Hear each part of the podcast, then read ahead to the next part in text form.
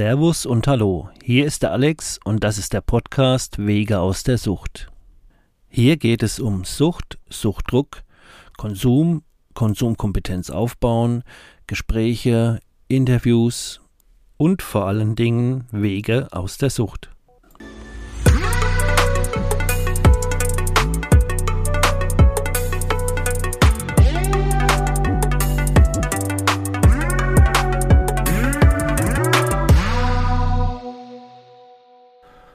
Hallo ihr Lieben da draußen, ich begrüße euch herzlich heute zur 17. Episode. Ich habe heute einen ganz besonderen Gast, wo ich mich sehr drüber freue. Wünsche euch viel Spaß beim Zuhören und sag mal Hallo, liebe Jana. Hallo, lieber Alex. Hi. Vielen Dank, dass ich da sein äh, darf. Schön. Ich habe mich sehr ja. gefreut über deine Einladung. Ja. ja. Schön, Hallo. dass du da bist. Mhm. Magst du mal erzählen, ähm, wer du bist? Du bist die Jana. Kannst du das noch ein bisschen äh, genauer ausführen für unsere gemeinsamen Zuhörer jetzt heute? Ja, sehr gerne. Also ich bin die Jana, ich bin 31 Jahre alt, mhm. bin Mama einer kleinen Tochter. Ähm, ja, bin glücklich verheiratet. Mhm. ähm, ich habe Psychologie studiert. Ähm, genau. Das war tatsächlich immer mein Herzenswunsch. Also ich glaube, seit ich 13 oder 14 war, wusste ich, dass ich das machen will. Ja. Ähm, habe dann studiert, bin dann nach dem Bachelor noch mal kurz von meinem Weg abgekommen, weil dieses ganze Studium und der ganze Druck irgendwie, auch den ich mir da gemacht habe, plus noch Druck von den Eltern irgendwie ja. so gar nicht funktioniert haben und äh, habe dann einfach mal alles hingeschmissen, wollte dann einfach ganz unabhängig leben und ähm, habe angefangen zu arbeiten und habe dann in der Gastronomie gearbeitet bei so einem veganen Foodtruck und habe dann aber während der Arbeit dort wieder zurück zu meinem Beruf gefunden. Mhm. Bin dann schwanger geworden und habe dann entschieden, dass ich definitiv in meinen Beruf zurückgehen will. War dann drei Jahre in Elternzeit und ja, ähm, ja habe dann in der Elternzeit angefangen, meinen Heilpraktiker für Psychotherapie zu machen, bin damit auch noch nicht fertig. Okay. Hab, ähm, aber auch noch so eine ganzheitliche Weiterbildung für Coaching gemacht und habe ja, ja durch mein Bachelorstudium schon den psychologischen Berater und habe mich damit dann letzten Sommer selbstständig gemacht mit ähm, meinem Herzensthema, das mich mhm. auch zu dir in den Podcast ähm, ja getrieben hat, ist jetzt vielleicht das falsche Wort. Geführt. Äh, geführt hat, danke, genau. Mhm. Ähm, und zwar nämlich meiner Suchtgeschichte. Mhm. Also Sucht und Abhängigkeitserkrankungen und psychische Erkrankungen in ja. Kombination. Ich, ähm. das, das, ist eigentlich auch immer eine Kombination. Ich glaube eigentlich, genau, dass jede ja. Abhängigkeitserkrankung nur eine Art Selbstmedikation ist. Ja, absolut. Ja. ja. Magst ja, du uns erzählen, wie du hast ja selbst auch äh, eine Suchtvergangenheit? Äh, mhm. Ja. Hm, bei mir heißt es ja auch, äh, ich möchte eigentlich, ich bin ja immer neugierig äh, bei meinen Gästen, ähm, wie ging das äh, in die Sucht rein? Und, und wie hast du es wieder rausgeschafft, damit wir da alle einfach äh, auch was lernen können oder uns inspirieren lassen können? Kannst du da ein bisschen was dazu sagen? Magst du? Mhm, gerne. Also wie ging es in die Sucht rein? Ich glaube, ich habe mit 14, 13, 14, 14, glaube ich, die erste Zigarette geraucht und dann so mit 15, 16 angefangen, Alkohol zu trinken, zum ersten Mal gekifft. Ähm, Kiffen fand ich direkt total toll. Zigaretten mhm. auch. Alkohol war bei mir immer eher so, dass die anderen trinken ja auch alle Alkohol. Dementsprechend mhm. habe ich dann mitgetrunken, aber meine Droge war tatsächlich direkt von Anfang an eher Rauchen und Kiffen. Mhm. Ähm, Kann ich super nachvollziehen. Der also wenn ich da auch ein bisschen was zu dem Auslöser sagen darf, äh, ich komme Gerne. aus einer Patchwork-Familie, also meine Eltern haben mhm. sich sehr früh getrennt mhm. und beide nochmal geheiratet. Das hat zu dementsprechend viel ähm, ja, Trubel gesorgt. Mhm. äh, hinten runterfallen, zwischen den Stühlen stehen und ähm, ja, einem ganz okay. frühen Lernen, sich selbst hinten anzustellen und die eigenen Bedürfnisse hinten anzustellen. Und ähm, hat ja auch so ein bisschen Stabilität gefehlt dann? Ja, schon. Mhm. Also ich glaube, was heißt Stabilität? Also an sich, meine Eltern waren schon da, aber die waren sehr lange halt mehr physisch da als mental. Es, gibt also, ja auch emotionale Stabilität, ne? Genau, und ähm, ich glaube, die emotionale Stabilität war wahrscheinlich eher das, was mir gefehlt hat. Ja, ich denke, das ist für einen jungen Mensch sehr verunsichert, weil das ja. ist ja sein, sein Fundament. Ja. Wenn da so viel Bewegung reinkommt, ähm, wie soll dich das nicht verunsichern? Ja, ja, absolut. Also gerade als so kleines Kind, ich war vier. Ah ja, ja, ja. Bei mir war es auch so, mit vier ist mein leiblicher Vater weg und dann ja, bin ich eigentlich komplett lost aufgewachsen. Und da haben wir die, wo so eine Suchterkrankung haben, doch, äh, hat man krass den, den Chris als Gast und der sagt auch, eigentlich ist es bei jedem. Bei jedem ja. findest du irgendwo was, wo in der Kindheit angefangen hat, ähm, ja, ja, ein Loch in dir zu entstehen oder ja, irgendwas. Absolut. Nennen wir es einfach mal ein Loch. Ja, also meine, ähm, meine Therapeutin, bei der ich lange Therapie gemacht habe, die hat auch gemeint, ähm, dass sie in ihrer Ausbildung, also die ist Traumatherapeutin, auch gelernt hat, mhm. dass eigentlich jeder Süchtige eine Trauma, also ein Trauma hat in seiner Kindheit oder mhm. Hat der Chris auch gemacht, Traumatherapie ja. und ja. sieht er auch so. Ja, also das fand ich auch definitiv mit die wirkungsvollste Therapie. Also das war so von, ich habe sehr viel auch ausprobiert und gemacht, alles außer Suchttherapie tatsächlich. Ich auch. Ähm, ja, weil, also wie wir ja, ja, jetzt am Anfang auch schon beide gesagt haben, ne, für mich war halt auch immer klar, die Sucht ist halt so eine Begleiterscheinung und nicht, ja. nicht mein eigentliches Problem, sondern ja. halt ähm, ich bin ja süchtig, weil ich ein anderes Problem habe, weil wie du genau gesagt hast, es ist ja einfach ja. eine Selbstmedikation. Ich bin sogar mit, mit 30 mal auf einer sechs Wochen oder achtwöchigen äh, Therapie gewesen, habe da aber verschwiegen bei dem Arzt, wo mir das organisiert hat, dass ich ein Drogenproblem habe und bin da auf eine Psychotherapie, damit mhm. ich nicht pissen muss, damit ich frei bin mhm. und habe mir da echt, ich habe da Bücher gelesen, mein ganzes Zimmer war voller Bilder, wo ich gemalt habe, ich habe die Zeit voll genossen aber für meine Sucht hat mir es halt nichts gebracht, aber für andere mhm. Sachen doch. Ja, so ging es mhm. mir halt auch. Ich habe immer nur, äh, ich habe damals in der Klinik, also ich war auch vier Wochen in einer ähm, psychosomatischen Klinik ja. und habe äh, auch immer betont, dass ich zwar schon ganz viel an Drogen ausprobiert habe, aber äh, das mit dem Ausprobieren war auch alles und das Ausprobieren, ja, ja da, da, hat auch keiner nachgefragt, wo ich dann immer so dachte, ach ja, ist ja entspannt, wenn ja keiner nachfragt. Okay. Ähm, ich, ich, ja ich glaube, ich habe mir das damals aber auch selber nicht eingestanden, dass ich da doch mehr Probleme hatte. Ja gut, ich konnte es bei mir nicht verleugnen, weil ich halt äh, bis 27 übelst pro Litox war und hatte mhm. den roten Faden Opiade schon.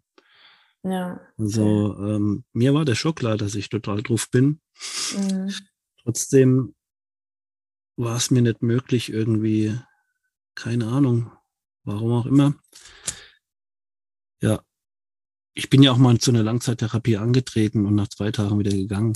Mhm. Äh, das wäre eine Drogentherapie gewesen, aber war eine miese Stadt. Ähm, was, wie ging es denn dann weiter? Du hast dann äh, Alkohol entdeckt, Kiffen war ein bisschen genau. nicer, sagst du. Genau. Ähm, wie dolle ist es denn noch geworden bei dir? Und wie lange? Also, so? ich habe schon regelmäßig gekifft, aber zu der Zeit nicht unter der Woche. Also ich glaube, wir haben am Wochenende halt immer viel, also ich habe auf dem Dorf gewohnt, das muss man vielleicht dazu sagen. Wir haben am Wochenende mhm. mal viel gesoffen, dort ist viel gesoffen worden. Also als, ist auch ganz lustig. Als ich dort hingezogen bin, war ich noch so, wie man so schön sagt, ein ganz braves Mädchen. äh, ein Jahr später ja, habe ich gesoffen, geraucht, keine Ahnung mich sehr gut angepasst ähm, an das Dorfleben. Ja. Und ähm, ja, wir haben, wir haben viel am Wochenende gekifft und gesoffen, aber ähm, unter der Woche nicht. Ich war halt mhm. halt auch auf der Waldorfschule. Ich bin gerne in die Schule gegangen. Mir hat die Schule tatsächlich Spaß gemacht. Cool. Und es, also ich hatte für mich auch das Ziel, ich will Abi machen.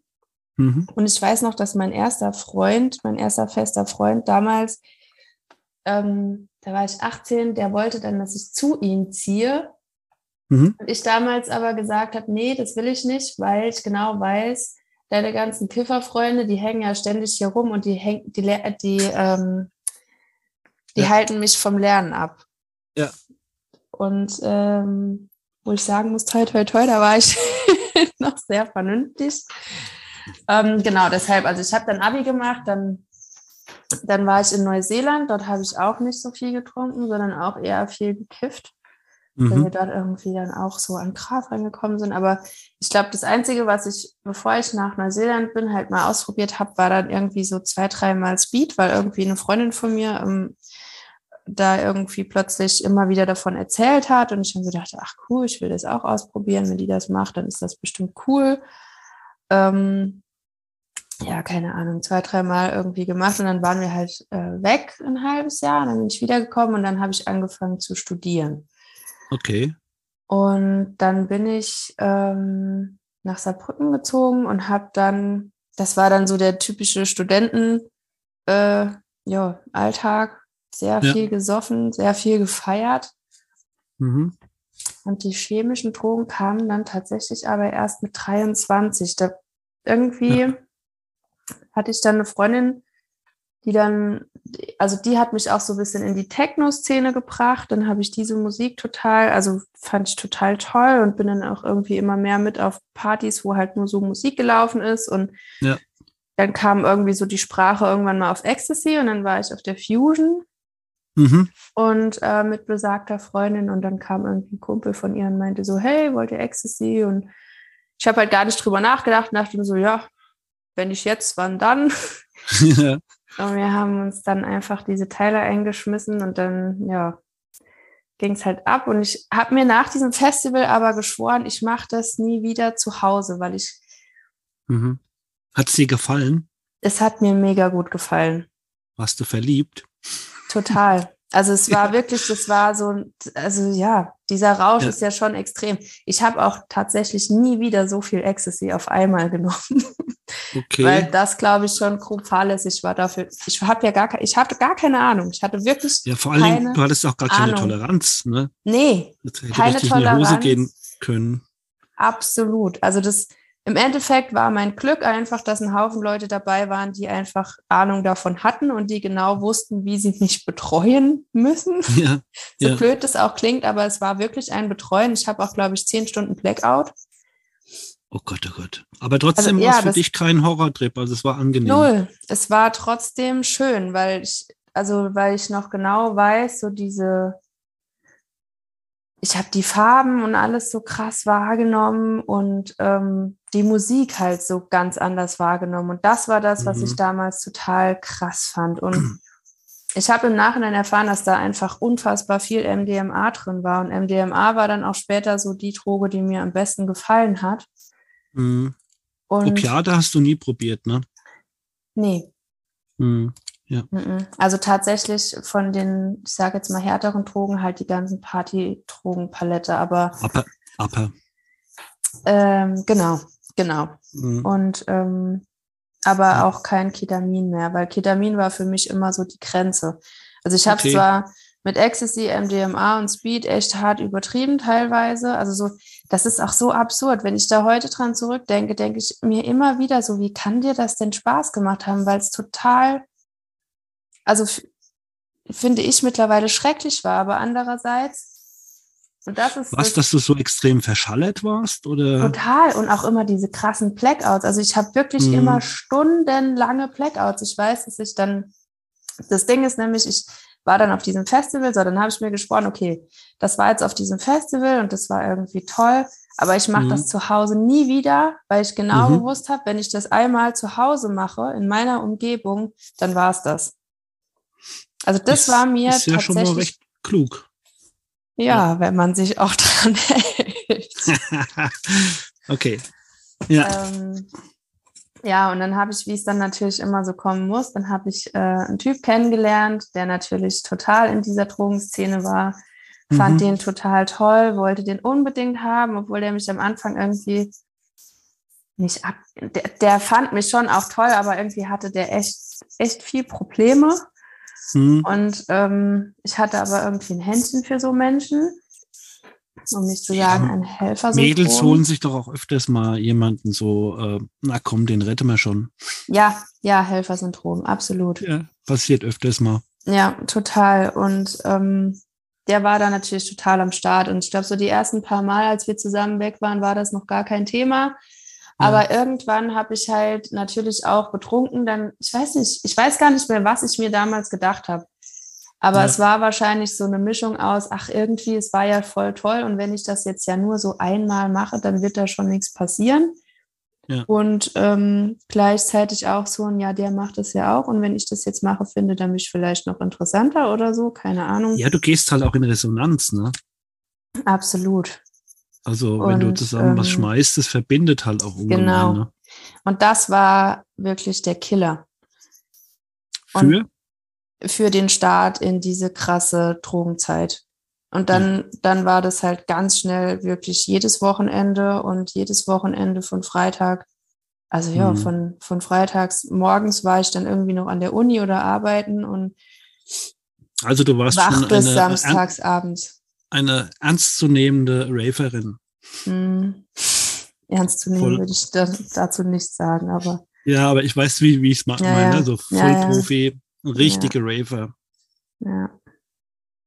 Naja, ist ja äh, nett, auch uninteressant, sage ich mal. Ja. Es hat halt also auch eine üble Dynamik, ne? Absolut. Und ich glaube, also so rückblickend hatte ich direkt das Gefühl, da ich, also ich bin ja megamäßig auf Ecstasy abgefahren. Ja. Und ich weiß, dass mein erster Freund immer zu mir gesagt hat, ich wäre unheimlich kühl und total distanziert.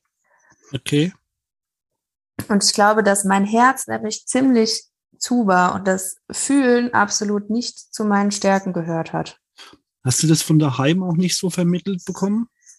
Erstens das und zweitens glaube ich, dass das auch einfach schon dadurch begonnen hat, dass meine Eltern sich so früh getrennt haben. So Schutz, ne? Schutzpanzer. Genau, absoluter Schutzpanzer und ich halt schnell gelernt habe, ähm, mhm. es ist besser, wenn es mir immer gut geht mhm. und ich meine Gefühle nicht zeige, und ja. nach außen hin ist immer alles gut und in Ordnung und toll und ich dadurch meine Gefühle ja total abtöten musste, weil anders ja, hältst will, du das ja gar nicht durch. Man will ja auch nicht schwach und verletzlich wirken, vor allen Dingen nicht in dem Alter. Ja. Ähm, ja, alles eigentlich absolut äh, logisch. Und genau, dann? Und ähm, so rückblickend habe ich halt immer gedacht, ich glaube, als ich MDMA zum ersten Mal genommen habe, habe ich zum ersten Mal gedacht, so muss sich Liebe anfühlen. Mhm. Auch wenn, also das ist ja ein absoluter Trugschluss. Ne? Und ich weiß auch, dass ich mit diesem Typ zusammen war und dann mit einem Kumpel darüber geredet habe, dass der immer nur, wenn wir drauf waren, mir das, das Schönste vom Himmel erzählt hat, ja, und wie, wie sehr mhm. er mich liebt und wie sehr er mich mag. Und ich wusste das ja aber alles nicht, weil ich war ja noch sozusagen ganz neu in dieser Szene und hatte ja noch, also habe mich ja, ja, überhaupt nicht damit auseinandergesetzt, was diese Drogen eigentlich überhaupt mit dir machen. Ja. Und Konntest Freund, es nicht differenzieren? Nee, genau. Ich habe mich immer nur gewundert, weil ich halt schon gemerkt habe, okay, hm, der sagt das ja immer nur, wenn wir feiern sind. Der sagt das irgendwie nicht, wenn wir so zu Hause sind und sind nüchtern. Ja, aber nüchtern ist ja dann auch eigentlich erstmal total der Emo-Kader und genau. entgiften und äh, da bist du ja sowas von am Arsch, weil du hast ja gar kein Dopamin oder irgendwas mehr. Genau. Ähm, natürlich, das ist so Himmel, Hölle, Himmel, Hölle. Genau. Und der hat dann auch, dass er, also der Kumpel von mir, der da halt ähm, schon wesentlich länger wie ich in dieser Szene irgendwie war, der meinte dann halt so ähm, direkt, ja, das ist das, die typische Emma-Liebe. Mhm. Und das war so das erste Mal, wo ich so dachte, hm. Nicht so geil. Nicht so geil. genau. Mhm. Und es war halt irgendwie, das waren krasse zwei Jahre, die auch krass an meinem Körper gezehrt haben. Und ich habe halt aber ganz schnell gemerkt, dass es es hat mir überhaupt nicht gut getan und es hat mich natürlich auch ganz, ganz schnell überhaupt nicht erfüllt. Ich habe, also mein Studium ist zwar gelaufen, aber gelaufen trifft es halt auch gut. Also es war jetzt nicht besonders gut, es war jetzt auch nicht besonders schlecht, aber ähm, ich würde mal sagen, wenn du halt am Wochenende so viel feierst, dann hat man auch nicht mehr so krass viel Energie oder beziehungsweise einen klaren Kopf. Ja, ich würde eher sagen, Respekt dafür, dass du das überhaupt so hingebracht hast. Andere ja, kacken da komplett ab. ab. Also das, das, ich glaube, dadurch, dass das echt so mein absolutes Traumziel war, mhm. habe ich das halt trotzdem hingekriegt. Aber ich habe halt auch trotzdem, also habe noch dazu in der Gastro gearbeitet und hatte mhm. dann nach meinem Bachelor ähm, ein halbes Jahr später halt auch eine Vorstufe von Burnout. Ich wollte gerade sagen, es ist halt brutale Spagat also, und -hmm. extreme Überforderung. Ne? Da hast du alles aus dir Absolut. rausgeholt, was irgendwie Absolut. ging. Und dich dabei noch ordentlich vergiftet. Genau. Also ich glaube, dass, dass das auch so mein, ähm, ja, meine Flucht auch war. Also das, das Studium mhm. an sich war ja schon nicht einfach und ich habe mir da auf jeden Fall auch viel Druck gemacht. Und dann bin ich ja. halt jedes Wochenende geflüchtet, ne? Und habe halt, bin da jedes Wochenende raus. Habe zu der Zeit tatsächlich auch schon angefangen, so systemische Familienaufstellungen zu machen, weil ich dann das erste Praktikum mhm. gemacht habe. Habe ich auch schon gemacht. Cool. Und dann halt natürlich in meinem ersten Praktikum gemerkt habe, oh, ich habe ja doch vielleicht da irgendwie ganz schön viele Themen. Mhm, auch mit der Familie und so dann halt. Ne? Genau, ne? absolut, ja. Und das gerade mit den Familienaufstellungen. Wie alt warst ja. du da, wo du diese Aufstellung gemacht hast? Ungefähr, circa. 22, 23. Ah, ja, okay, ja, ja, ja. Ich glaube, ich habe mit 23 angefangen. Ja. Äh, also was, was ich da parallel sehe, ich habe auch schon, ich habe mit 16 angefangen, dann äh, auch so ähm, Schamanismus, äh, Spiritualität, äh, Buddhismus überhaupt, habe dann oh. so Rebirthing-Ausbildung gemacht mit, ich schätze mal so 20, 19, 20, das ist so Atemtechniken. Mhm. wo du dann äh, so Rückführung auch machst und auch so Traumata absuchst oder ähm, Schamanismus-Ausbildungen ja ähm, ja, immer wieder, obwohl ich eigentlich da erst immer noch tiefer rein bin. Und ich war damals mhm. ja schon auf Jahre und habe am Wochenende Upper gefeiert und mhm. die ganze Zeit immer gekifft und so. Und trotzdem habe ich so Ausbildung und so Arbeiten gemacht, eigentlich auch total kontra. Mhm. Habe aber damals das schon so als Selbstfürsorge und Selbsttherapie gesehen. Mhm. Und äh, Drogen einfach weglassen war damals gar keine Option.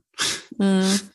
Wusste, ich muss was tun, aber äh, fangen wir halt mal da an und das, nee, das lassen wir. Ja. Ja, ja man voll. weiß es halt auch nicht besser, ne? Du, wir gehen alle unseren Weg und lernen beim ja. Gehen halt, ne? So ähm, ja, kam dann irgendwann mal der Punkt, wo du gesagt hast, so das war ähm, ein Wendepunkt oder mir ging es so schlecht? Oder wie war denn das? Ja. Oder kam da nochmal eine Steigerung?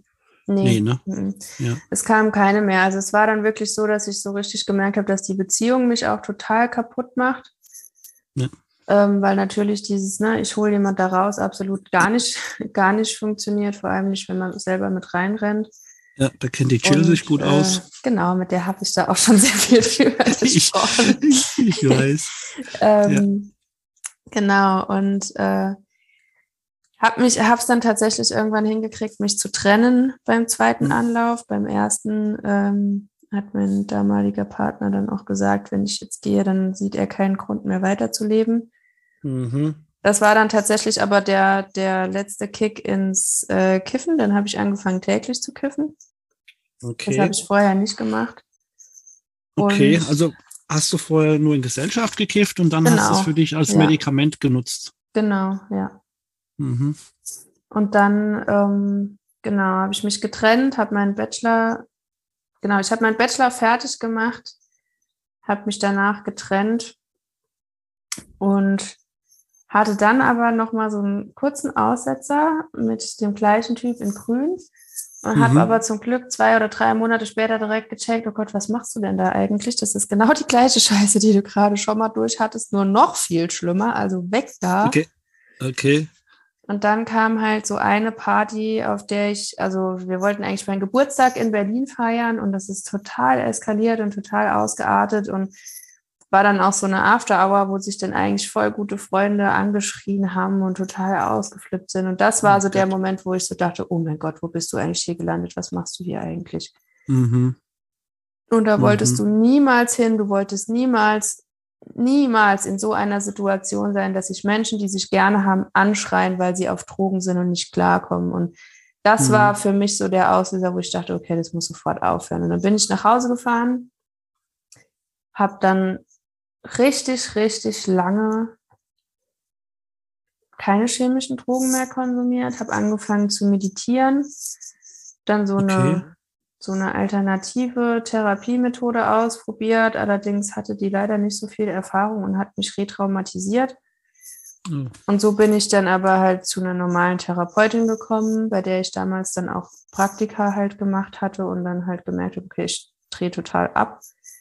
Ja. Ähm, weil ich ja halt gar nicht wusste, was mit mir los ist. Habe dann auch direkt aufgehört zu kiffen. Okay. Und das ging dann halt auch von alleine. Also mir ging es nach dieser Sitzung, ging es mir halt ein paar Tage später dann auch so krass schlecht, immer schlechter, mhm. ähm, dass ich da so richtig gemerkt habe, oh krass, ich, ich darf jetzt auch nicht mehr kiffen. Also so, das tut mir gerade überhaupt nicht mehr gut. Okay. Und habe dann halt wirklich alles aufgehört und bin damals dann zum ersten Mal ähm, in Therapie. Und dann ging es mir aber trotz der, der Verhaltenstherapie auch noch nicht wirklich besser was ja. aus heutiger Sicht betrachtet ja normal ist, weil ich habe ja über, über ein Jahr fast jeden Tag gekifft. Ja. Da ich das so explizit aber nicht gesagt habe, weiß ich aber heute, dass ich einfach diese klassische ja, Entgiftungsdepression einfach hatte, was ja normal ist, wenn du halt so lange so viele Drogen konsumiert hast ja, und dann ja, halt von heute auf morgen nichts mehr, dann ist es ja normal, dass das einfach mal locker ein halbes Jahr dauert, bis sich dein Körper wieder ja, sammelt. da hänge ich ja jetzt auch drin und weiß halt genau. halt genauso, ähm, ich darf irgendwelche Stimmungen oder äh, Emotionen, Sinnlosigkeit oder alles ist irgendwie zu viel und ich darf da überhaupt gar nicht drauf eingehen. Wenn es im Jahr immer noch so ist, dann muss ich echt mal gucken. Ja. Und jetzt muss ich es halt einfach mal ähm, annehmen, weil es ist genau. einfach die andere Seite der Medaille. Ja. So, ja. du zahlst für alles einen Preis und ich zahle halt genau. halt jetzt. Ja. Genau. Aber ähm, ja, cool, dass du da drauf gekommen bist. Ähm, ja, das ähm, erklärt halt einiges, ne? Und mhm. du kannst dann vielleicht einfach auch ein bisschen Zeit für dich äh, gewinnen und musst dann nicht sofort handeln oder, oder wie bist du da weiter mit umgegangen dann? Ähm, es war mir ja halt auch, es war mir ja einfach gar nicht bewusst. Ich habe dann ständig bei der Therapeutin gesessen und nur geheult. Ja. Und ähm, oder nur geweint. Ich möchte nicht, dass sich das so negativ anhört. Ich bin ja eigentlich der Meinung, dass Weinen was unheimlich Gutes ist. Ich auch. Ähm, Mega Ventil. Meine, meine Mama, ja, meine Mama hat damals auch so gesagt, Jana, ich glaube, du lässt gerade all die Trauer raus, die du die letzten 20 Jahre unterdrückt hast. Und so habe ich mich mhm. auch gefühlt. Also es war schon. Ich glaube sogar, wenn man so eine Arbeit macht, egal welche, und du kommst an den Punkt, dass du einfach äh, loslassen kannst und kommst ins Weinen. Mhm. Äh, und von mir aus auch, ohne was zu verstehen, du weinst so lang, bis dann einfach diese Stille kommt und diese Ruhe, mhm. ähm, dass das ähm, ein, ein sehr erfolgreicher Tag in der Therapie ist oder dass das überhaupt vielleicht sogar, da geht der Knoten auf oder was weiß ja. ich, wie man sagen kann. Absolut. Ist, ein Zeichen von Erfolg. Ja, und Heilung. Für mich Heilung, bedeutet ja. Weinen auch immer heilen. Ein Stück von dir darf heilen. Und man muss ja, es cool. gar nicht immer verstehen. Man muss gar nicht immer genau wissen, warum das jetzt so ist.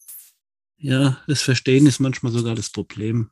Ja, weil man immer einen Grund wissen will. Oder das Denken, ja. Ja. Genau. Ja. Weil Denken und Fühlen sind dann doch immer zwei verschiedene Sachen. Mhm, genau. Okay, aber ich will genau, dich da genau, gar nicht und, rausbringen, ähm, weil wir ähm, sind ja beim Weg aus der Sucht und genau und die hat dann damals, die hat dann damals halt zu mir gesagt, ah ja, ähm, wenn das mit dem Weinen aber jetzt nicht besser wird, weil es wäre schon gut, wenn sie so langsam, aber sicher mal noch mal in ihre Kraft kommen, die mhm. definitiv gar nicht vorhanden war zu dem Zeitpunkt. Also die hat mir damals halt auch diese Erschöpfung einfach diagnostiziert, die auch definitiv da war, weil ich war komplett ausgelaugt, es ging gar nichts, wirklich überhaupt ja. gar nichts mehr. Ja. Ähm, ich habe, glaube ich, fast zehn Kilo weniger gewogen wie jetzt und ich bin auch jetzt hm. schlank. Ich ähm, weiß, ich, ich sehe dich ja.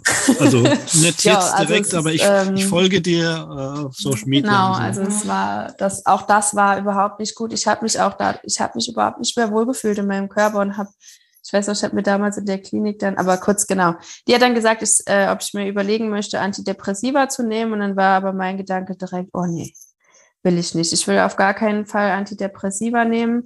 Dann könnte mhm. ich ja auch weiter kiffen, weil für mich halt klar war, wenn ich das jetzt mache, dann möchte ich an die Wurzel des Problems. Ich fange jetzt nicht nochmal an mit irgendwelchen Tabletten, weil ich wusste ja durch mein Studium, die musste erst mal ein halbes Jahr nehmen, dass die anschlagen. Mhm bis das dann wirkt, bis ich dann die Therapie mache und bis ich die dann wieder absetze. Und da dachte ich halt immer nur so, nee, das dauert ja noch zehn Jahre, bis ich dann mal ja, dort vor allem, bin, es kann ja nach einem halben Jahr sein, dass du dann merkst, na, es ist doch nicht das richtige Medikament. Genau. Wir probieren noch mal was anderes aus. Das genau. macht mich genau. total dummelig oder müde oder was, was genau. ist. Da kannst du Jahre mit verbringen. Genau, und ja. das wollte ich halt auf gar keinen Fall. Und mir ist es aber wichtig, da tatsächlich auch zu sagen, ich war halt jetzt wirklich nicht stark depressiv. Und ich bin halt schon der Meinung, dass mhm. bei Menschen, die wirklich stark depressiv sind oder sogar suizidgefährdet, ist es wirklich auch mal ein zeitweise gutes Medikament und kann da tatsächlich auch helfen. Also ja. gerade wenn jemand auch suizidgefährdet ist, ist es schon wichtig, dass man sich dann auch darauf einlassen darf. Es ist ja auch was, was helfen kann. Ähm, also ich will da nicht ein Vorbild sein und sagen, nimm auf gar keinen Fall Antidepressiva. Es kommt wirklich ja. absolut auf den Fall an. Ja, verstanden. Gut. ähm, einfach auch ja für die Zuhörer. Ja, und genau. Äh, genau, und dann hat meine Mama damals gesagt, sag mal, könntest du dir nicht vorstellen, in eine Klinik zu gehen? Und ich dachte damals halt, naja, was soll ich denn in der Klinik? Und dann meinte sie halt, naja, sie hat halt auch schon mal so eine Reha gemacht und es hat ihr total gut getan und ich müsste ja auch nicht in so eine klassische Klinik, sondern ich könnte mir was Anthroposophisches raussuchen. Und da ich ja Waldorfschüler war, mhm. dachte ich halt so, hm, jo, klingt eigentlich total gut. Und anthroposophische Medizin ist, also es gibt anthroposophische Kliniken, psychosomatische, die sind, das sind auch ganz normale psychosomatische Kliniken, ne? die werden auch ganz normal von der Krankenkasse bezahlt. Die haben ja. nur einen sehr viel ganzheitlicheren Ansatz als eine normale Psychiatrie oder psychosomatische okay, cool. Klinik. Das heißt, das Essen also ist. Ich das heute erst. Naja, weil das halt immer so der Weg ist, den jetzt nicht unbedingt ähm, jeder finanziert, weil da geht es natürlich auch mal viel um pflanzliche Sachen und hm. ähm, ja, eher um dieses ah, Ganzheitliche. Ja. Und das, das ähm, passt halt alles nicht so ein System, ne? Genau, das ist genau, dann halt nicht genau. das Schema F, sondern es, genau. äh, ja, das musst du schon selber finden. Genau. Und ähm, die Klinik ist in Buchenbach in, bei Freiburg, auch unfassbar schön gelegen. Und es war wirklich eine mega gute Entscheidung, weil mhm. es war sozusagen das erste Mal in meinem Leben, in dem es vier Wochen lang nur um mich ging.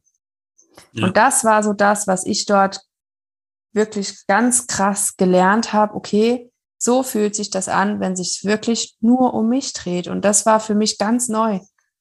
Ich kannte mhm. das überhaupt nicht, dass die Leute jetzt wirklich alle nur da sind, um sich um mich zu kümmern und es nur darum geht, dass es mir besser geht, dass ich gesund werden darf. Die haben halt auch richtig geiles Essen. Das ist nur Bio-Essen. Mhm. Weil natürlich der Ansatz auch ist, ne, wenn du gesund werden willst, ist es auch wahnsinnig wichtig, was du isst.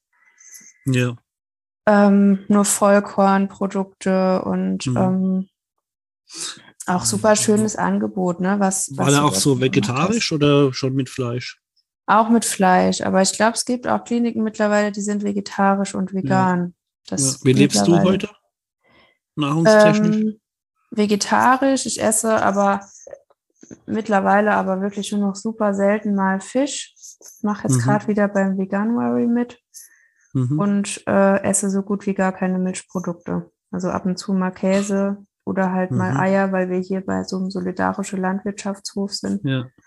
Da aber das halt interessiert Eier. mich halt auch total, das Thema, aber wir, wir, wir schweifen ab, merke ich. Können wir uns gerne mal anders mal drüber Ja, genau, genau, genau. Ähm, genau, das war sozusagen der Startschuss und da habe ich definitiv halt schon sehr, sehr viel gelernt und dort habe ich halt auch wirklich so für mich meinen Kern gefestigt. Mein erstes Therapieziel war nämlich, ich möchte wieder hinter mir selbst stehen und ich möchte hinter meinen eigenen Entscheidungen stehen. Und ab dann habe ich angefangen, mein Leben nur noch so zu entscheiden, wie ich das möchte, unabhängig von meinen Eltern oder was meine Eltern darüber denken. Mhm. Und das war für mich auf jeden Fall unheimlich wichtig. Und ähm, weil ich war vorher eher das, ich war Einzelkind ja, eher das Kind, das es immer nur den Eltern recht machen wollte und Hauptsache die Eltern sind zufrieden. Mhm. Und ähm, ab dem Zeitpunkt habe ich dann angefangen, wirklich mein Leben zu leben und das zu machen, worauf ich Bock habe. Und ähm, das hat mir auch unheimlich gut getan. Und ich habe dann, bin dann nochmal zurück ins Studium, habe dann aber ein halbes Jahr später abgebrochen, weil ich dann doch auch wieder angefangen habe zu rauchen und dann auch wieder angefangen habe zu kiffen. Jetzt würde mich kurz interessieren, wenn ich da mal reingrätschen darf. Mhm. Also du bist ja in deine Kraft gekommen, du bist in deine Selbstbestimmung gekommen. Ja. Warum hast du dann wieder angefangen zu kiffen? Hm. Ganz klassisch mit den falschen Leuten weggefahren. Mhm, mh. Also ich bin damals über Silvester mit Freunden nach Amsterdam gefahren. Mhm. Und weil ich die Freunde halt alle total mochte und irgendwie dachte, ach ja, ist ja alles halb so wild.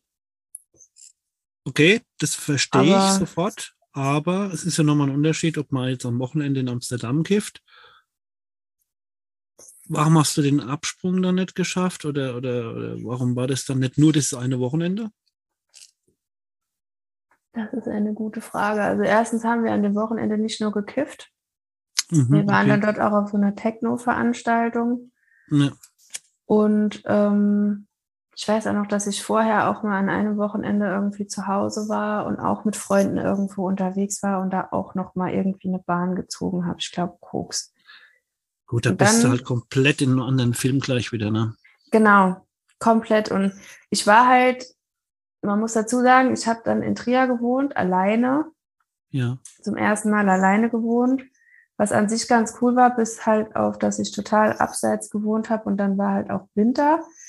Mhm. Und ich glaube, als ich dann nach Hause gekommen bin von Amsterdam, war das dann halt so ein, ich hatte dann halt auch noch Gras aus Amsterdam, das ich Freunden mitgebracht hatte.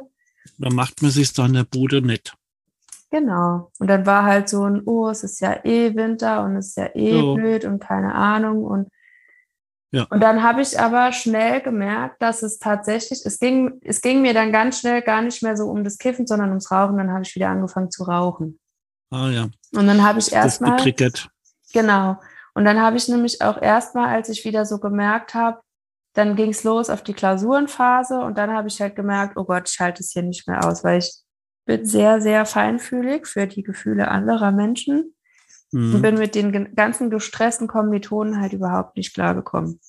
Okay. Dadurch, dass ich vorher immer an die Uni gependelt bin von Saarbrücken nach Trier, das ist so eine Stunde Fahrt, habe ich das ja. nie so miterlebt. Und dann war das auch für mich total cool, weil ich war dann alleine in Saarbrücken ja. und alle gestressten Leute waren dort. Und dann war ich aber nur noch umgeben von so gestressten Menschen. Und das hat mir dann gar nicht gut getan. Dann bin ich zum Lernen wieder nach Hause gefahren. Ja. Und habe dann auch direkt wieder aufgehört zu kiffen, weil ich halt direkt gemerkt habe, okay, gut, das geht irgendwie gar nicht, du wolltest es nicht mehr und ne, wie das dann mhm. so ist. Und dann war das aber so ein Hin und Her und dann habe ich halt auch direkt gemerkt, dass ich total gestresst war. Ich hatte gar keinen Bock mehr darauf und war wieder total fertig, weil ich mich durch diesen ganzen Druck und Stress wieder so fertig gemacht habe, dass ich dann halt beschlossen habe, das macht irgendwie gerade alles gar keinen Sinn. Ich bin, ich fühle mich noch überhaupt nicht stabil genug. Ich bin überhaupt, fühle mich nicht gesund genug. Ich mhm. muss damit aufhören. Dann habe ich meinen Mann kennengelernt, bin dann, habe mein Studium abgebrochen, bin dann wieder in die Heimat gezogen. Das hat mir auf jeden Fall erstmal gut getan. Ja. Habe dann angefangen zu arbeiten und bin dann nach drei Monaten auch mit meinem Mann zusammengezogen, weil wir irgendwie gesagt haben, ach komm, wir sind zwar erst drei Monate zusammen, aber ich habe halt ganz dringend eine neue Wohnung gesucht. Ja. Ähm, warum nicht einfach versuchen? Ne? Wenn es schief geht, dann wissen wir es wenigstens direkt. Ja, und ist drei ja Monate. Eine, ist auch eine coole Socke. Auf jeden Dein Fall. Mann. Definitiv. Ja, und drei Monate später, also nochmal drei Monate später, war ich schwanger. Oh, das äh, Riesentempo. Ja, hm. absolut. Obwohl also das ja eigentlich so richtig äh, was Tolles war, jetzt so nach äh, rückwirkend gesehen, ne? Absolut. Also Ab da ging es ja so richtig schön bergauf, oder? Genau, also ich habe auch ähm, zu der Zeit, als ich schwanger wurde, war auch tatsächlich, also ab dem Zeitpunkt, nachdem ich in dieser Klinik war, habe ich zwar, glaube ich, aber das kannst du an einer Hand abzählen, wie oft ich noch was Chemisches konsumiert habe. Mhm. Das war tatsächlich nur noch ganz, ganz selten und ich hatte da auch fast ja gar kein Verlangen mehr danach. Okay. Ich habe dann eher noch mal halt gekifft und als ich dann aber ähm, hatte dann auch eine ganz lange Phase, in der ich nicht gekifft habe, dann habe ich noch mal angefangen zu kiffen, aber hatte dann schon automatisch permanent immer dieses, oh, ich will wieder aufhören. Und habe okay. dann immer wieder ähm, auch mal wieder eine Woche nicht gekifft. Dann aber das kam angefangen. aus dir raus, weil du gespürt hast, äh, es tut mir doch nicht gut? Ja, absolut. Okay. Also es war immer wieder, dass ich ich habe halt auch auf der Arbeit, ich habe halt auch 40 Stunden gearbeitet, also ich, ich habe es mir schon ja. ordentlich gegeben. Ich wollte, ich wollte wirklich einfach meine Grenzen auch spüren, ne? zu merken, okay, ja. ähm, wie belastbar bin ich hier im Berufsleben und ähm, wo mhm. damals jeder gesagt hat, oh Gott, warum machst du das denn? Aber ich wollte das. Ich wollte, weil ich wollte auch raus aus diesem, ich bin nur zu Hause und denke über alles nach. Ich wollte einfach ja. arbeiten, einfach auch mit den Händen arbeiten. Ich fand es auch unheimlich, das hat mir gut getan, auch wenn das teilweise sehr belastend war, aber ich glaube, das war auch hauptsächlich so belastend, weil ich halt wieder gekifft habe.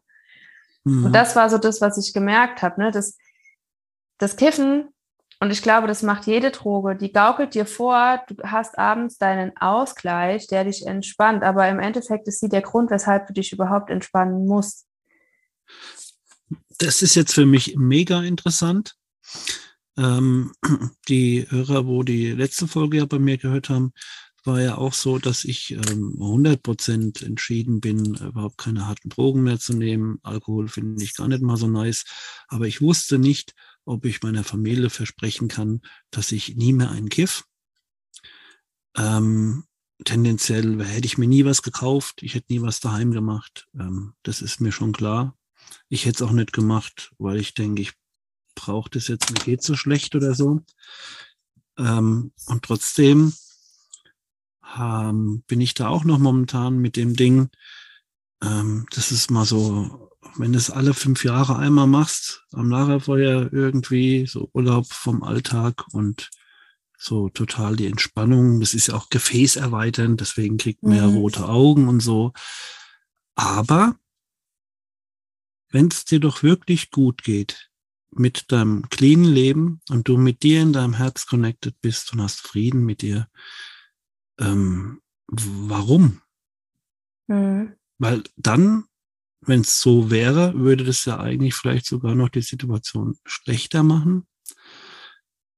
Da bin genau ich aber das würde, ich glaube, ich glaube, genau das würde passieren.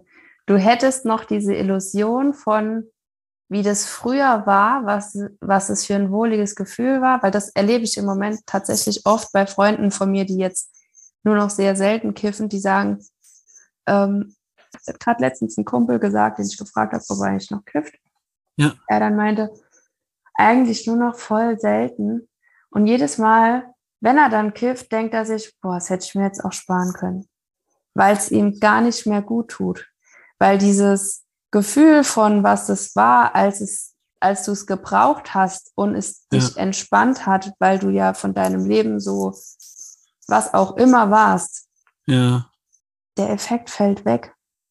Und das ist ja. mir auch aufgefallen, nachdem ich mein Kind zur Welt gebracht habe und ich mhm. wirklich gespürt habe, was es heißt zu lieben, was ah, es heißt zu spüren und in diesem Gefühl zu sein. Also das ist sowas, das hat bei mir die Schwangerschaft ganz extrem geändert. Ich bin durch diese Schwangerschaft so krass in meinen Körper gekommen und in mein Körpergefühl, ohne dass ich das jetzt irgendwie total verstärkt hätte durch keine Ahnung was. Ne? Ich habe ja, also ja. ich habe ja schon fünf Jahre meditiert, zwar nicht jeden Tag, aber immer mal ja. wieder.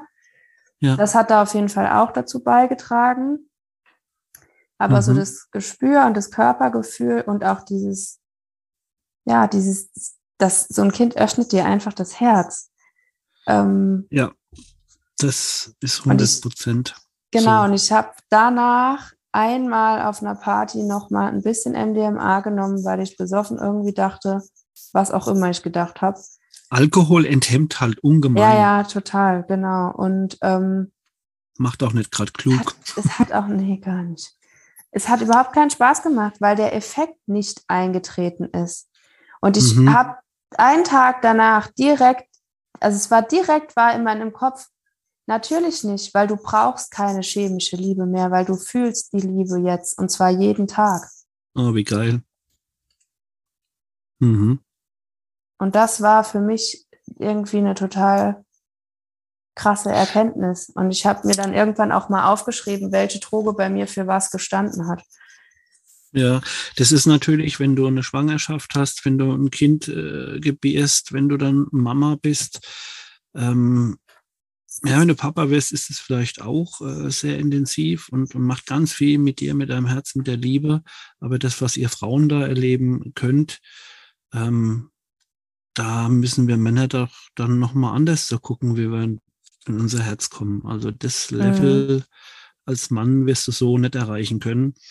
Ähm, oder zumindest halt nicht durch das, äh, durch eine Schwangerschaft. Ne? Das geht halt ja. nicht. Aber äh, ich denke, dass das schon was ganz Spezielles ist und ich kann es ja gar nicht beurteilen, da ich ein Mann bin.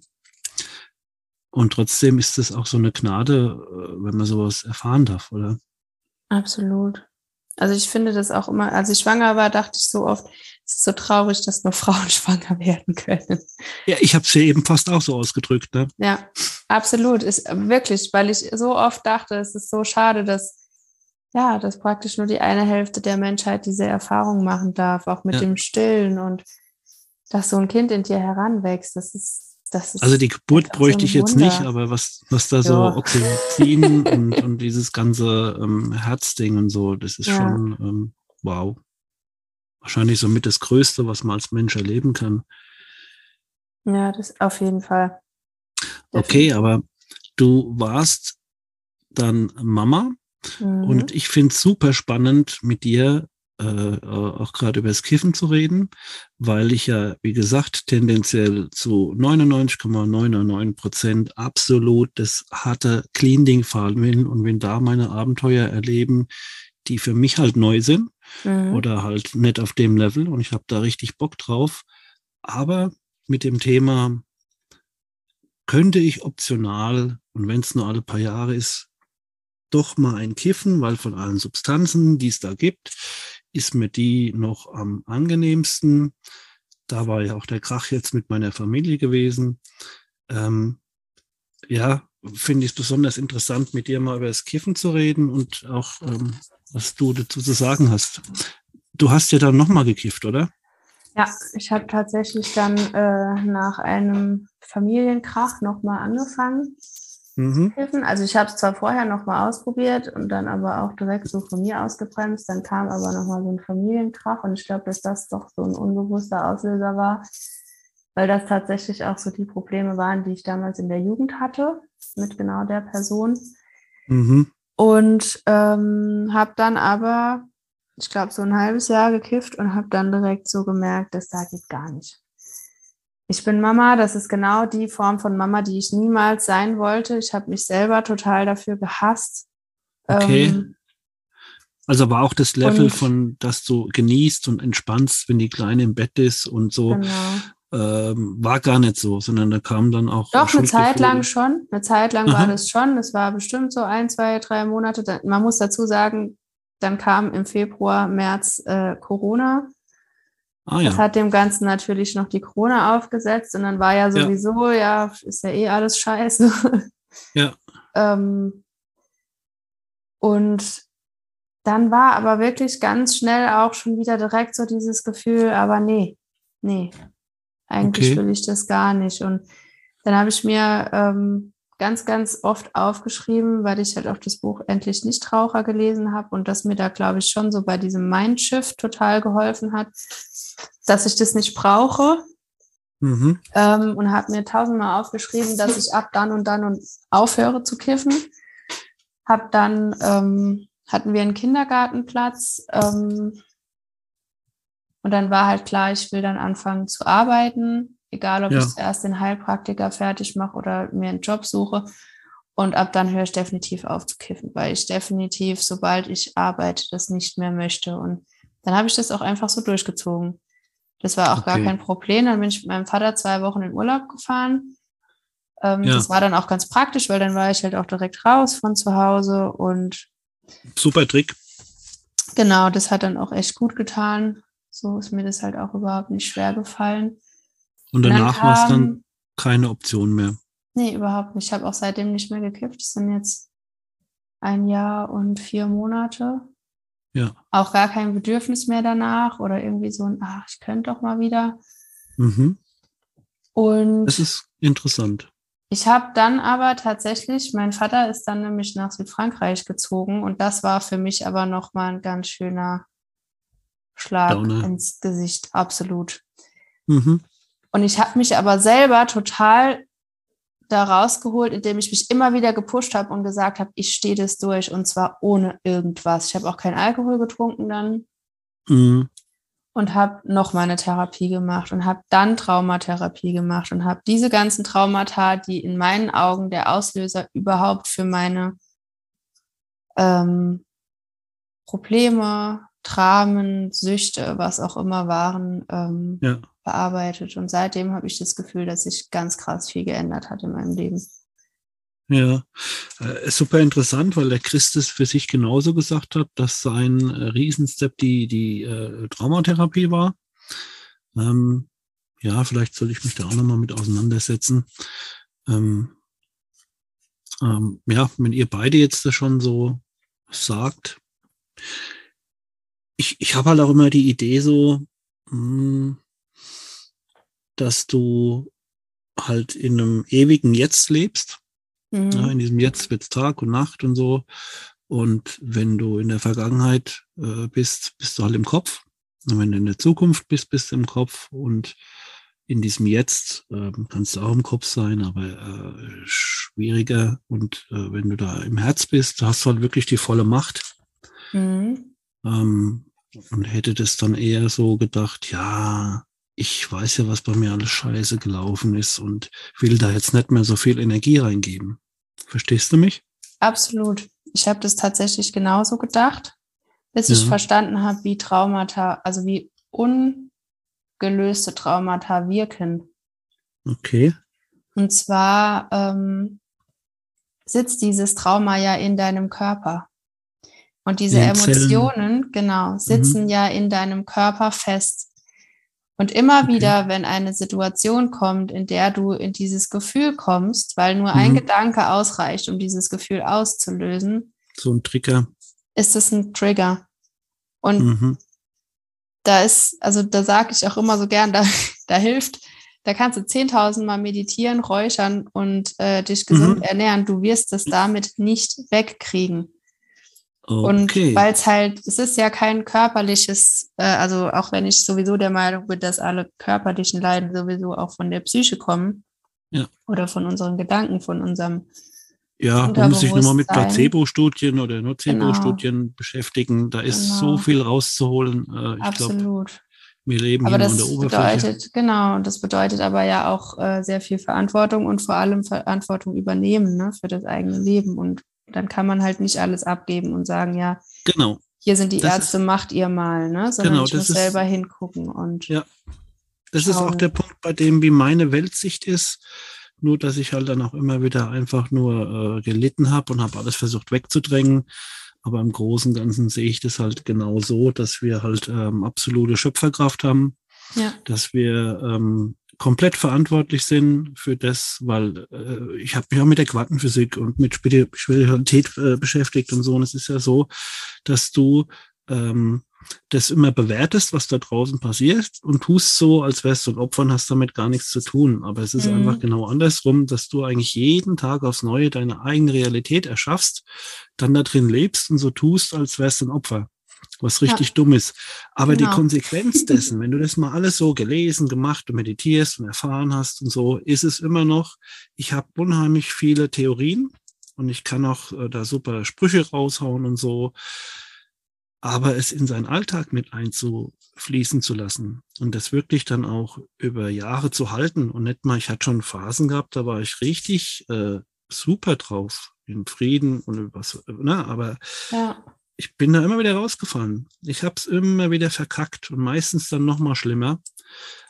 Aber vielleicht halt, äh, vielleicht sitzt ja wirklich auch da was bei mir noch fest und das sollte erst erlöst werden und ist momentan dann noch wie so ein bisschen Kampf gegen Windmühlen. Aber was ich, auf was ich noch hinaus wollte, ist, du kannst diesen Weg nicht gehen, wenn du nicht bereit bist, für alles die Verantwortung zu übernehmen. Und es gibt ja. halt ganz viele Menschen, die möchten lieber sich beschweren oder jammern oder anderen die Schuld geben, was nur der Kopf ist, was auch nur wieder Futter für den Kopf ist ja. und neues Leid erzeugt. Ja. Ähm, da musst du schon Mut haben und du wirst nicht drum herum kommen, für alles die Verantwortung zu übernehmen. Absolut. Das muss man wollen. Ja, genau das ist halt das Ding, man muss es wirklich wollen. Ja. Ähm, mir fällt gerade ein, ich habe noch zusätzlich zu der Traumatherapie ein, so einen Online-Coaching-Kurs gemacht, in dem es auch mega viel um Vergebung ging. Aha. Und ähm, auch ganz viel mit Meditation und ähm, Herz öffnen und vergeben und dir selbst vergeben und auch den anderen mhm. Menschen in deinem Leben vergeben. Und ähm, das gepaart mit dieser Traumatherapie war machtvoll. Für mich der Shit. ja, ja, absolut machtvoll. Es war Wahnsinn. Also was in dem Jahr passiert ist, war schon. Ja, also da kriege ich riesen, riesengroße Ohren, weil es ist genau das äh, bei dem, was ich jetzt äh, vorhab und wo ich hin will. Äh, das interessiert mich auch richtig dolle. Ja. Und vor allen Dingen, du hast es auch schon mit diesem Herz äh, angesprochen. Ich habe halt wirklich auch einfach, ähm, einfach für mich äh, erfahren, wenn ich äh, meine Kraft in mein Ego reingebe, da kommt einfach auf die Dauer nichts Gutes dabei rum. Mhm. Und ich leide immer mehr. Und die einzigste Chance, und da ist es egal, ob ich jetzt noch mit dem Rauchen aufhöre oder was ich sonst noch mache oder für immer clean bleiben oder mein, mein Körper sanieren, ähm, entgiften, weiter kein Zucker. Ne? Mhm. Das wird alles ein Riesenkampf und ein Riesenstress sein. Und ich muss es mit meinen Willen erzwingen und was weiß ich, mir schönreden, wenn ich im Kopf bleibe.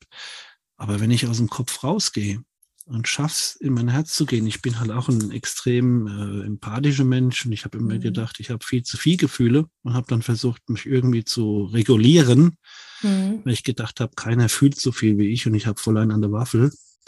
Vielleicht ist es auch so, keine Ahnung, aber ich weiß schon, was es bedeutet, sein Herz zu fühlen. Und ich weiß auch, dass da einfach so dieser stille Beobachter ist. Und da ist nichts, was dir jemand nehmen kann. Da ist alles heile eigentlich und, und ganz viel Ruhe. Aber das muss man auch erstmal ertragen. Manchmal hat man auch Angst vor dieser Stille.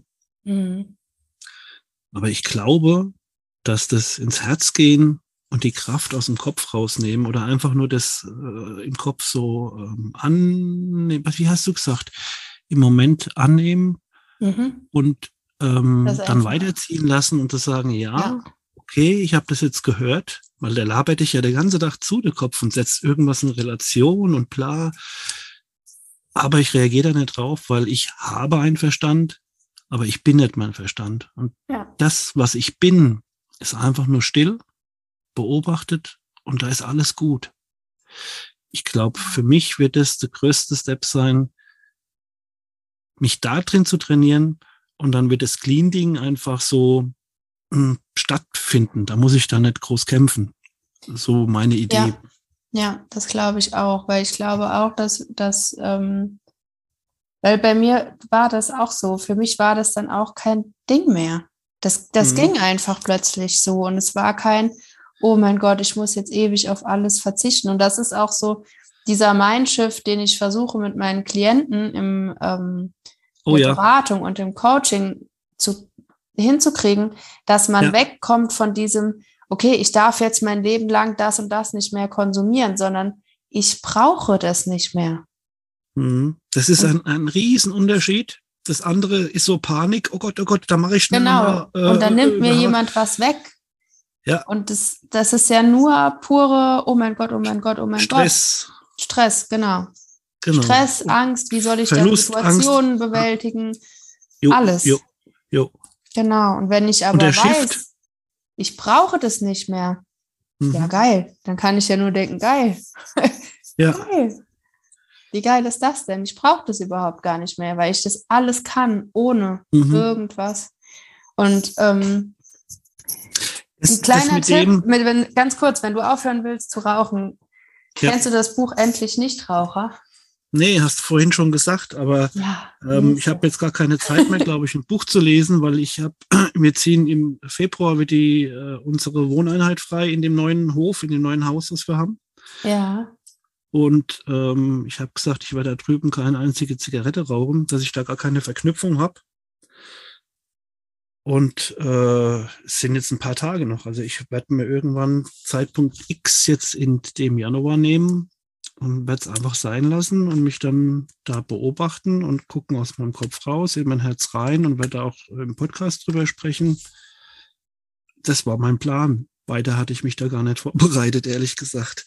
Ich habe gerade das Buch hat. Sorry. Ja, nee, ich wollte nur sagen, ich habe gerade einen Opiatentzug gemacht und mhm. ähm, da habe ich mir für mich gedacht, ja, also wenn ich jetzt da dran scheide, das wäre ja wohl lächerlich.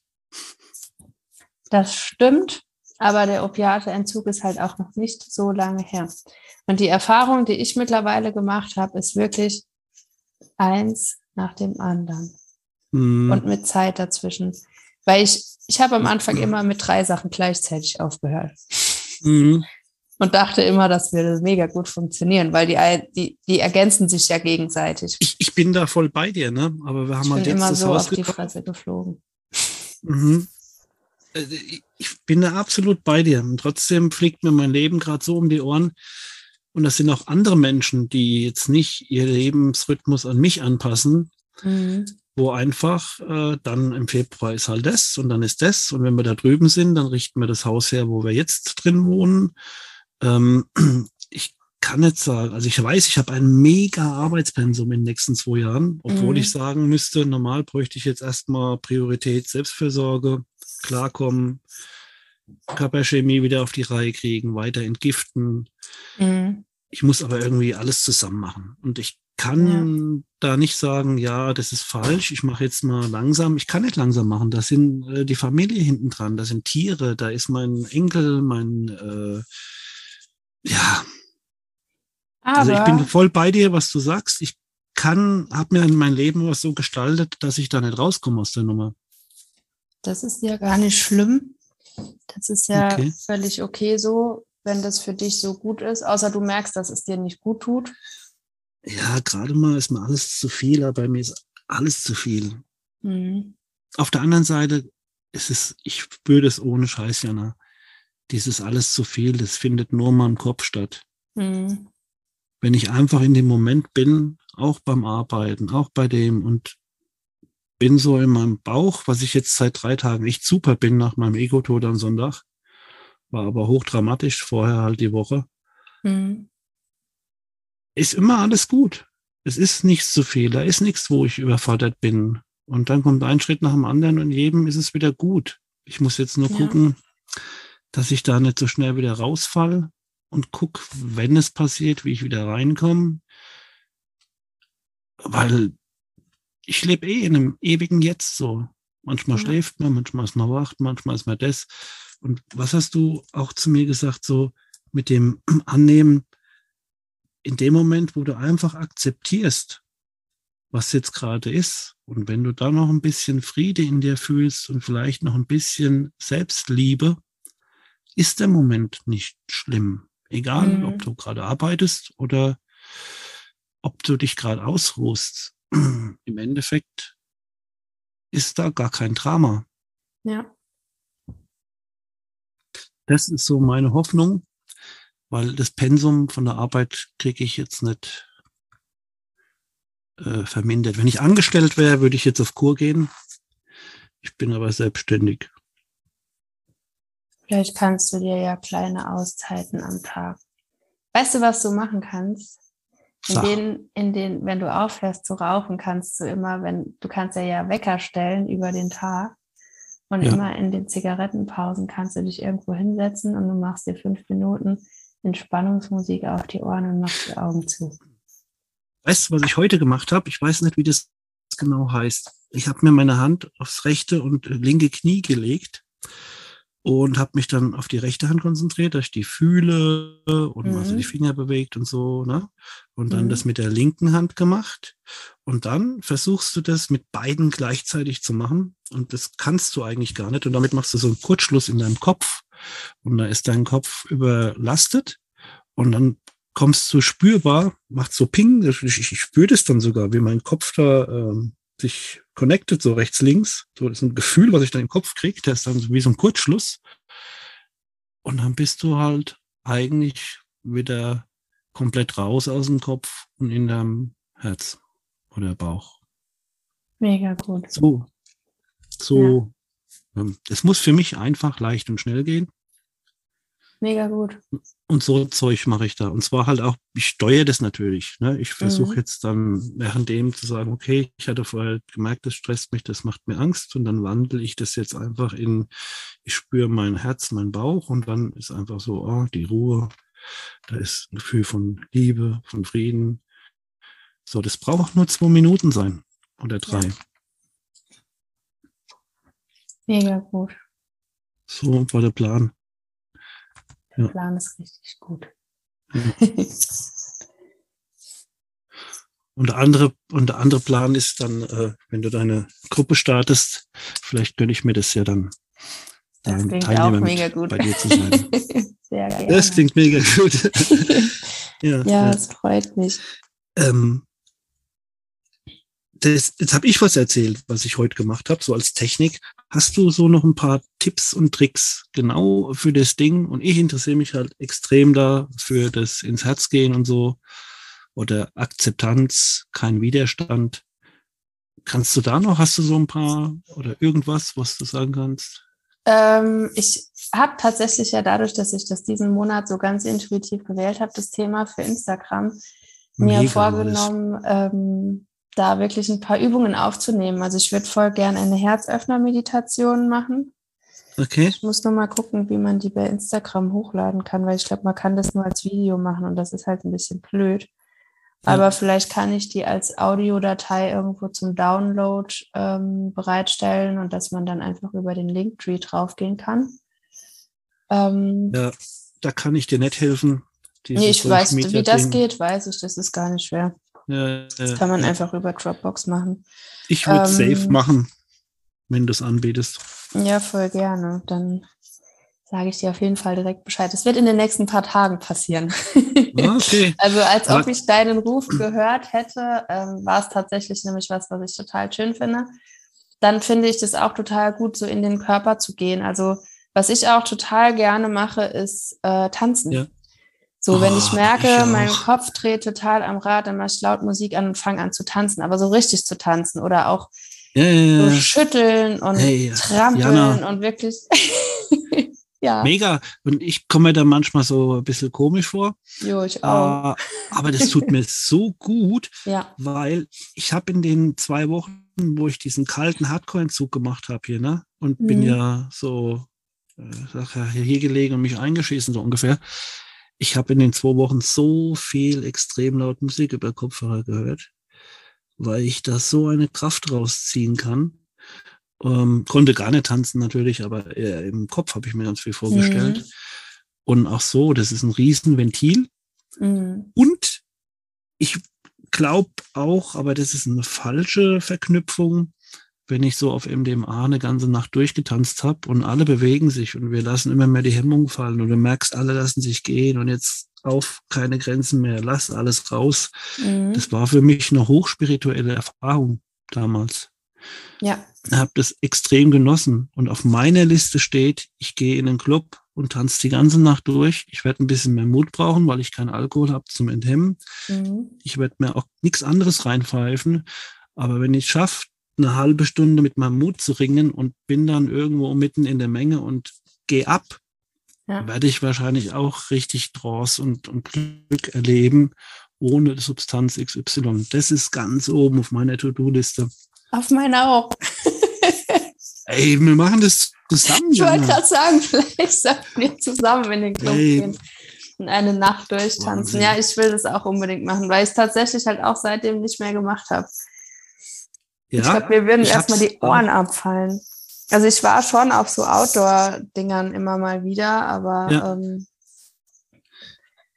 ja nicht das so. ist. Ich, ich habe es halt auch noch nie ohne irgendwas gemacht. Zumindest das Wenigste war, dass ich dann ein bisschen was getrunken habe an Alkohol. Ja. Und weniger kenne ich da gar nicht. Und da ich das Tanzen so liebe und auch das so als spirituelle Erfahrung für mich abgespeichert habe, ähm, ja, das ist so von meiner Clean Challenge einfach was, wo ich sage, so, das sind so Sachen, das muss abgehakt werden. Und ja. ich werde mich mega freuen am nächsten Tag, wenn ich es gemacht habe und habe dann keinen Kopfweh und steige ins Auto und fahre wieder nach Heim direkt, also mhm. nach Hause mhm. direkt, weißt du, so nüchtern. Ja, absolut. Ah, das finde ich ja cool, dass ich da mal jemand habe, der das so fühlt wie ich, Jana. Absolut. Das tut gut. Absolut. In Zukunft schreiben wir uns dann einfach, wenn, wenn wir so eine Phase haben und dann machen wir beide laut Musik an und tanzen. Ja, ja, das ist super Therapie. Das, ja, finde ich auch, ja. weil es bringt dich halt raus aus diesem Denken und das ist auch, also meine Lieblingsübung tatsächlich, wenn du wütend bist, ja. ist auch, ähm, weil gerade Wut ist ja auch sowas, was sich unheimlich im Körper festsetzt. Ja. Ähm, und da ist es auch so wichtig, dass man die rauslässt. Und das funktioniert halt am besten, indem du dich schüttelst und ja. stampfst, wie kleine Kinder, die so auf den Boden stampfen und so. Ja. Ähm, genau das zu machen. Oder schreien, in Kissen schreien. Also niemanden anschreien, bitte, okay. aber ähm, in Kissen schreien oder in den Wald schreien und wirklich diese Wut rauslassen, weil Wut ist so viel Energie und die drückt so im Körper. Und was ich immer mal wieder merke, wenn ich mich richtig krass über irgendwas geärgert habe und ich habe das nicht rausgelassen, kriege ich direkt ja. Husten. Okay. Ich, ich habe jetzt gerade gemerkt, mit dem, mit dem Tanzen habe ich eigentlich eher so ein Ventil der Befreiung für mhm. mich und ich kriege da auch sofort gute Laune und Glücksgefühle. Äh, und das, was du jetzt gerade erzählst, ich habe in meinem Leben auch schon immer wieder Phasen gemacht, äh, gehabt, und habe da auch einige Jahre in meinem Leben ähm, Kampfsport gemacht, verschiedene Sachen. Ja. Und das war halt auch so beim MMA oder so. Wir haben da äh, Helme aufgehabt und äh, ein bisschen Schutz, Schutz so, ne? Aber wir mhm. haben dann schon so Halbkontakt, echte Kämpfe gemacht.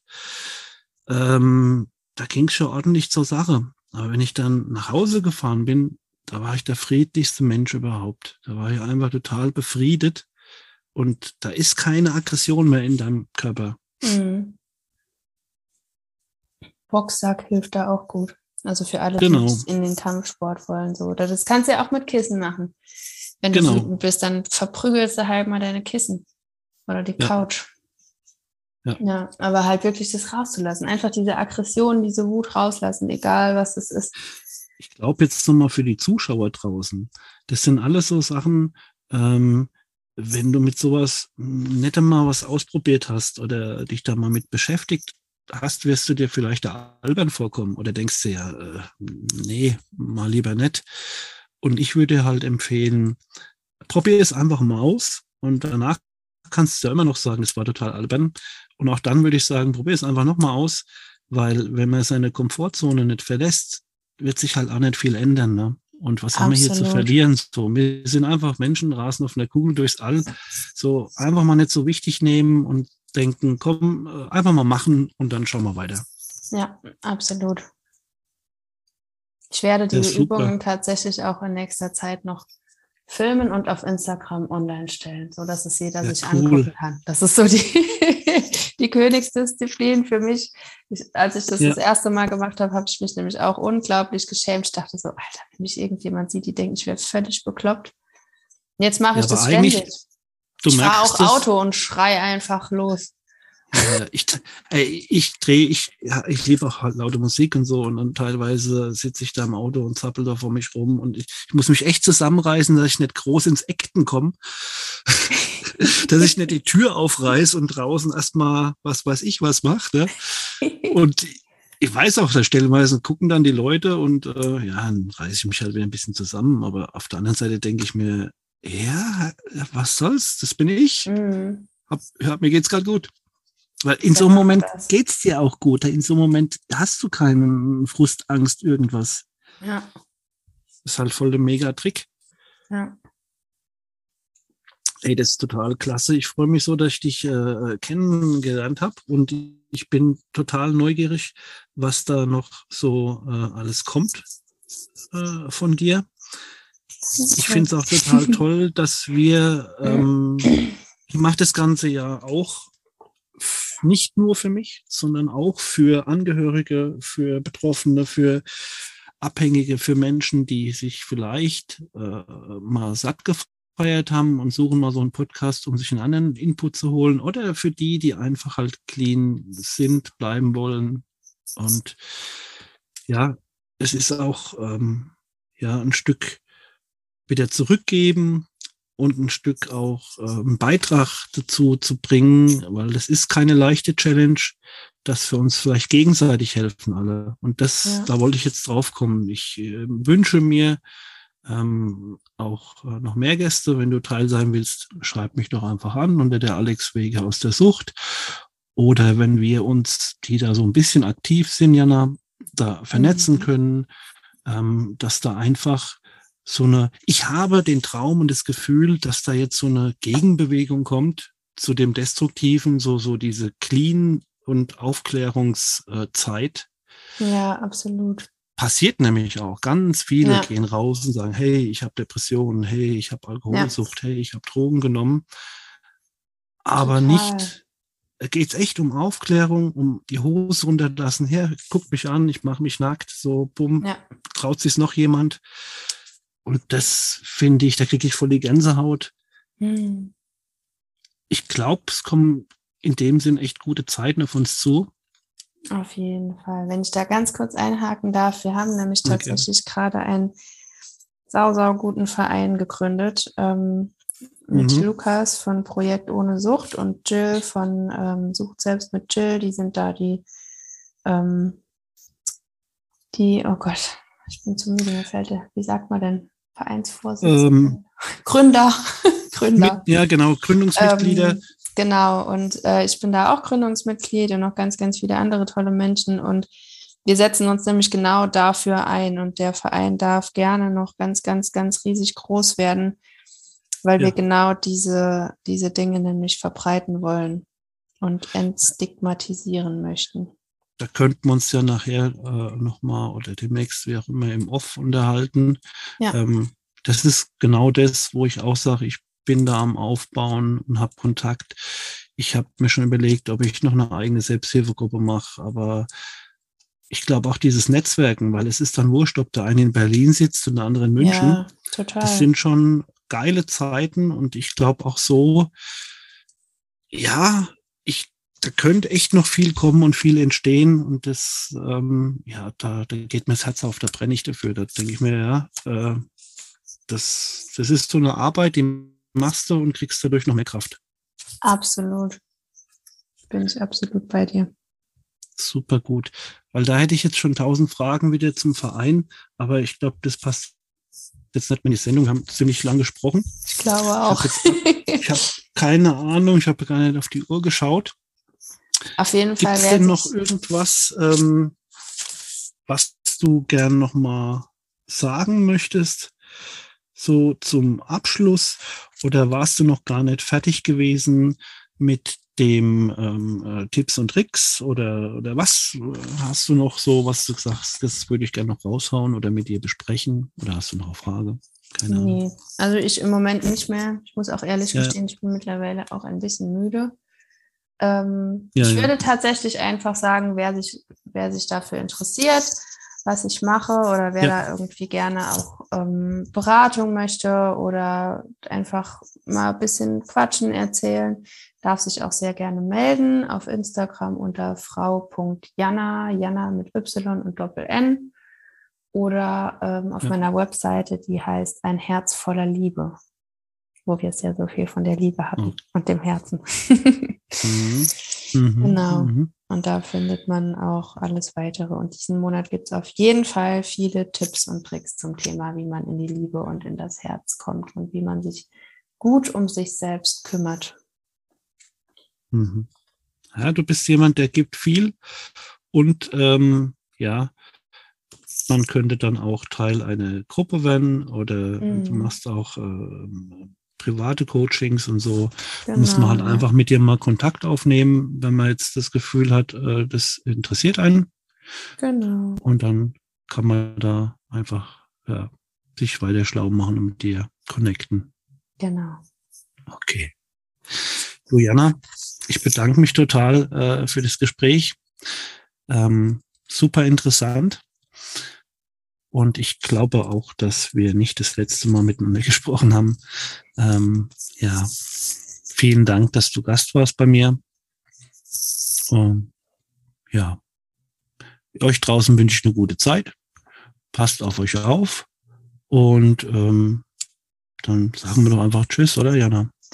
Auf jeden Fall. Ich will dir auf jeden Fall auch noch gerne vielen Dank sagen. Es war wirklich ein sehr, sehr, sehr tolles Gespräch und ähm, ich danke dir sehr dafür, dass ich hier meine Geschichte auch erzählen durfte. Und ich hoffe tatsächlich auch, dass es nicht unser letztes Gespräch war, weil ich finde unsere Gespräche immer sehr inspirierend und ähm, ja auch total spannend. Und ich finde es mhm. auch total cool, einfach nochmal so mit jemandem zu reden, der da auch einfach aus, aus dem Thema kommt. Das ist nochmal was ganz anderes. Auch für ja, mich es gibt, nochmal. Es gibt Menschen, die so trifft, über mich lernen. Okay. Mhm. es gibt Menschen, die trifft man einfach, wo man weiß, so, das ist jetzt kein Zufall. Ja. Und ähm, da ist man halt einfach nur dankbar, dass das dann stattfindet. Und so geht es mir mit dir. Danke. Also gut, dann verabschieden wir uns. genau. Ciao, ciao. Ganz viel Liebe für euch da draußen. Tschüss. Tschüss.